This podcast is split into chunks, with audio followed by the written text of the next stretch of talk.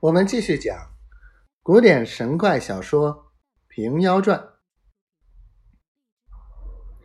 员外道：“事到如今也没奈何，你只顾埋怨我怎的？”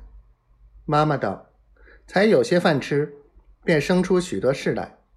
你既然大胆打他，须有用处，处置钱密。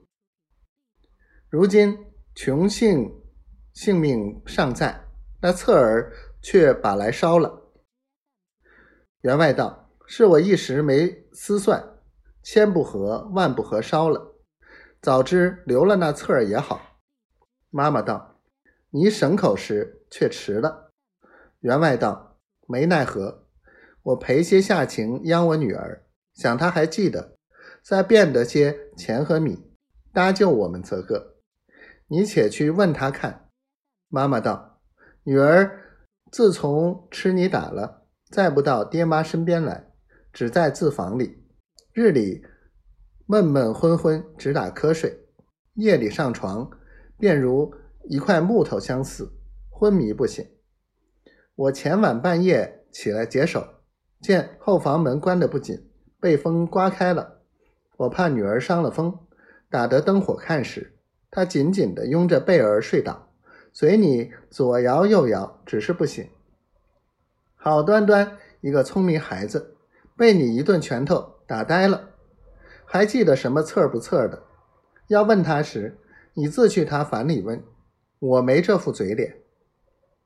员外真个走进房里，陪着笑道：“我儿，爹爹问你则个，册上变钱米的法，你记得也不记得？”永儿道。告爹爹，不记得了。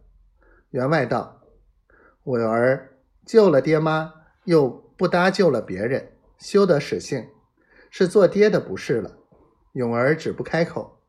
妈妈跨进房门，把员外一嚷，骂道：“死汉，走开！娘的！”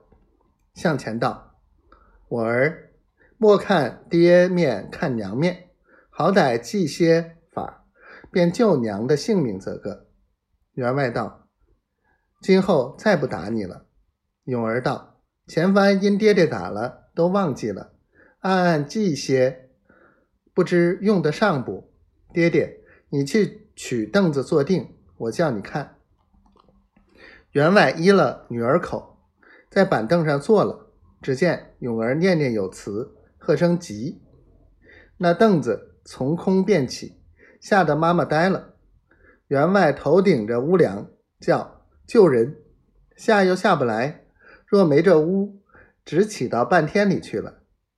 正是未曾施展神通手，先把亲爹耍一场。未知胡员外如何下来？且听下回分解。